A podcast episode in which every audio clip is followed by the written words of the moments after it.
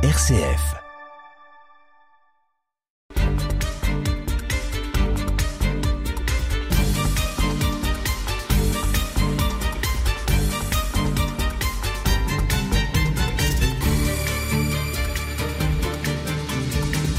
Les crues dévastatrices de la Seine à Paris, en particulier en 1910, imposent la régulation de son débit, en agissant sur ses affluents, en particulier en ce qui nous concerne la Marne. Le 23 novembre 1927, une conférence mixte est ouverte à Chalon.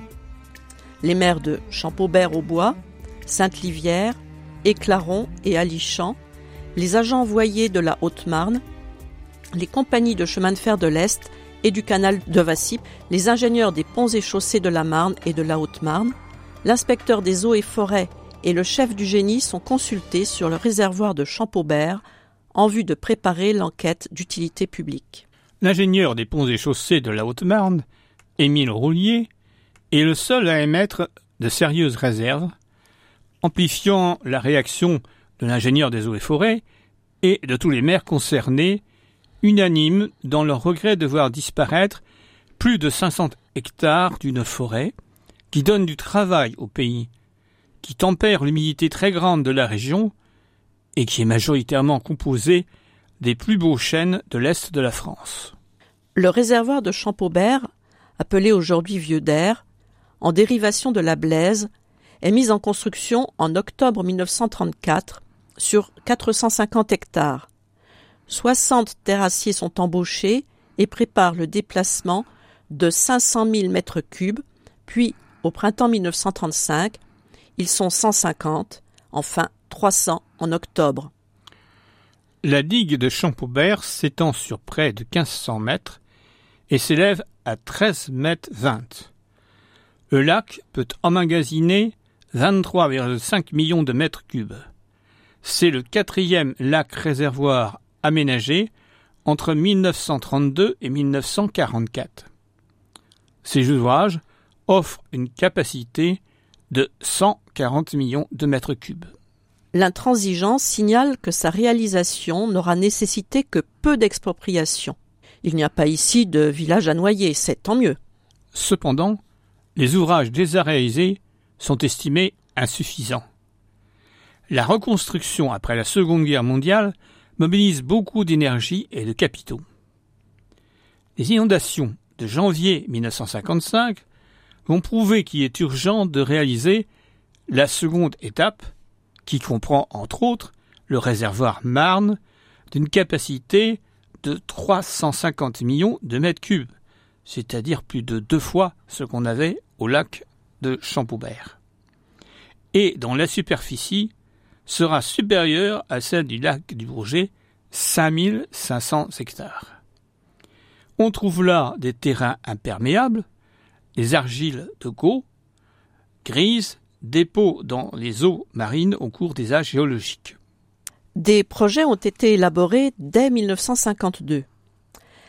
Les maires de Giffaumont, Champaubert-au-Bois, Chantecoq, Nuisemont-au-Bois, les Grandes Côtes, Arigny, Écolement et Larzicourt s'étaient rencontrés le 2 février 1952 et étaient passés à la contre-attaque.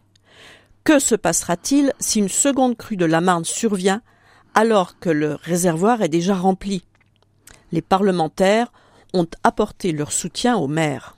Une première pétition est signée par tous les habitants en novembre 1952, puis une seconde demandant l'étude d'autres projets qui sauverait les trois villages. Puis une troisième, le 22 janvier 1953, demande de faire connaître le projet retenu. En fin d'année 1953, avec la constitution d'un comité de vigilance du bocage, c'est la guerre froide entre les habitants et les représentants de la ville de Paris. La lutte se poursuit. C'est en vain que l'association propose un projet consistant en trois réservoirs reliés par un canal qui aurait épargné les trois villages.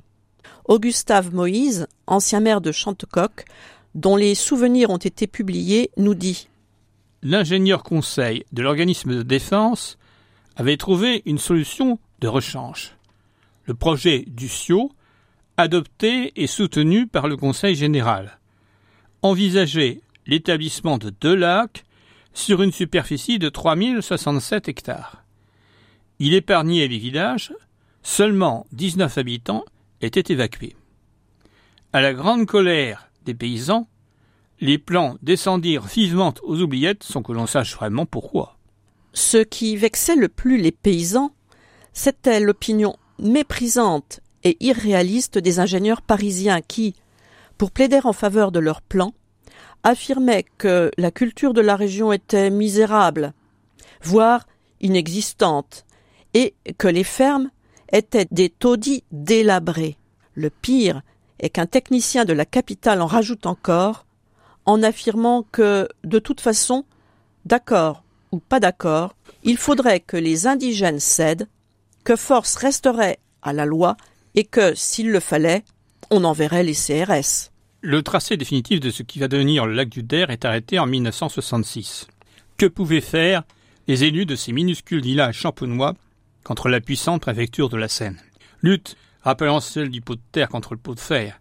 Mais sauf dans la région proche, le drame que vivent les fermiers une guerre d'écho au-delà de Reims. Quelques quotidiens parisiens l'évoquèrent, mais leurs lecteurs n'y prêtèrent guère d'importance. L'expropriation, c'est un drame. On ne peut le comprendre que si on l'a vécu. Celui qui se trouve mis à la porte de ce chez lui que plusieurs générations des siens ont construit à coups de sueur, d'économie et parfois de privation, ne peut que être choqué. Chez nous, il y a des choses qui se monnaient pas. Nous sommes tels que nous sommes. On ne convertit pas la fidélité à un sol et l'amour du pays natal en poignée de billets de banque. Il est peut-être bon de le savoir à Paris pour éviter de blesser les hommes. Pour une superficie de 5503 hectares, dont 3968 dans la Marne et 1535 en Haute-Marne, il faut instruire 749 dossiers concernant les terrains et tenir compte de 145 immeubles habités par 300 habitants. Les enquêtes parcellaires sont effectuées de septembre à décembre 1966 et les ordonnances d'expropriation rendues en mai 1967 pour la Marne et en septembre pour la Haute-Marne. La ville de Paris est le nouveau propriétaire et les travaux commencent en avril 1968. En plus des trois villages qui doivent disparaître, 26 communes sont embutées. Giffaumont perd 64% de ses terres les Grandes Côtes 50%, Éclaron 35%, Arigny 18% et Larzicourt 12,5%. Les propriétaires sont prévenus par lettre recommandée avec accusé de réception de l'avis d'expropriation émanant du tribunal de grande instance de Chalon. Les facteurs ont porté plus de mille plis à Champaubert, Arigny, Champ-de-Coq, Écolement, Giffaumont, Île-sur-Marne, Larzicourt, Nuisement et Sainte-Marie-du-Lac. On envoyait la lettre au propriétaire, bien entendu.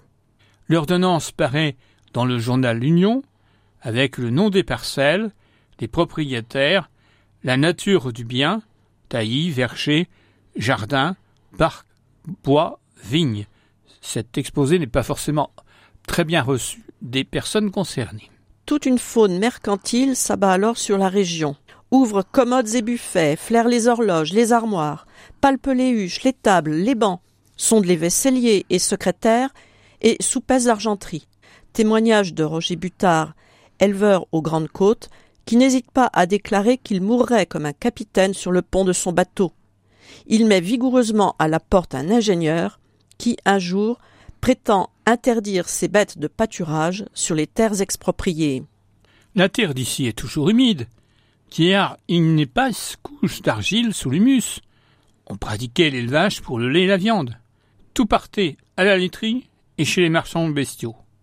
Et il est vrai que dans le pays, comme on savait depuis la guerre, il y aurait un nouveau lac, les vieilles maisons à pont de bois n'étaient plus entretenues. Les Parisiens disaient que le lac allait nous débarrasser de ces vieux nids à corbeaux.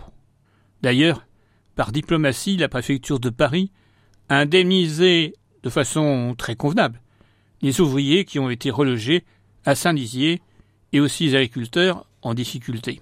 Voyons quelques éléments de l'histoire de ces villages engloutis, tout ou partis, en 1974.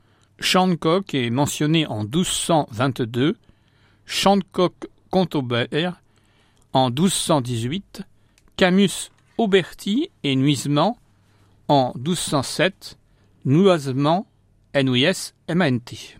Champaubert possédait plusieurs fermes et une tuilerie disparue au début du XXe siècle. Plus de la moitié du territoire était occupé par des bois. C'est le plus grand des trois villages, 380 habitants en 1887, 181 en 1964. Nuisement possédait une grande ferme, celle de Ponton, 210 hectares d'une pièce. On tirait du poisson abondant dans les étangs alimentés par trois carpières. 108 habitants en 1887, 64 en 1964. Les communes de Grande-Côte sont de la même époque. La première, Costaille, mentionnée en 1218, puis en 1367 on a la côte d'Ambrière.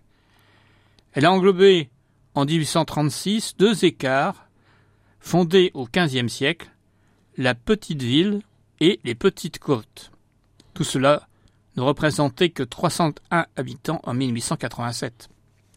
Cette commune s'est unie à Nuisement-au-Bois et Blaise-sous-Hauteville pour donner Sainte-Marie-du-Lac au 1er janvier 1969. Chantecoq avait 125 habitants en 1887, 57 en 1964. Au milieu du lac, l'île aux moutons ou île de Chantecoq est la partie émergente d'une ancienne commune en partie sur Nuisement Giffaumont, mais nullement sur celle dont elle a pris le nom. Giffaumont est attesté depuis 1179 sous le nom de Girfacmont. Le village a pris de l'ampleur en raison de sa situation élevée, fort utile pour François Ier en 1540 pour battre l'armée de Charles Quint.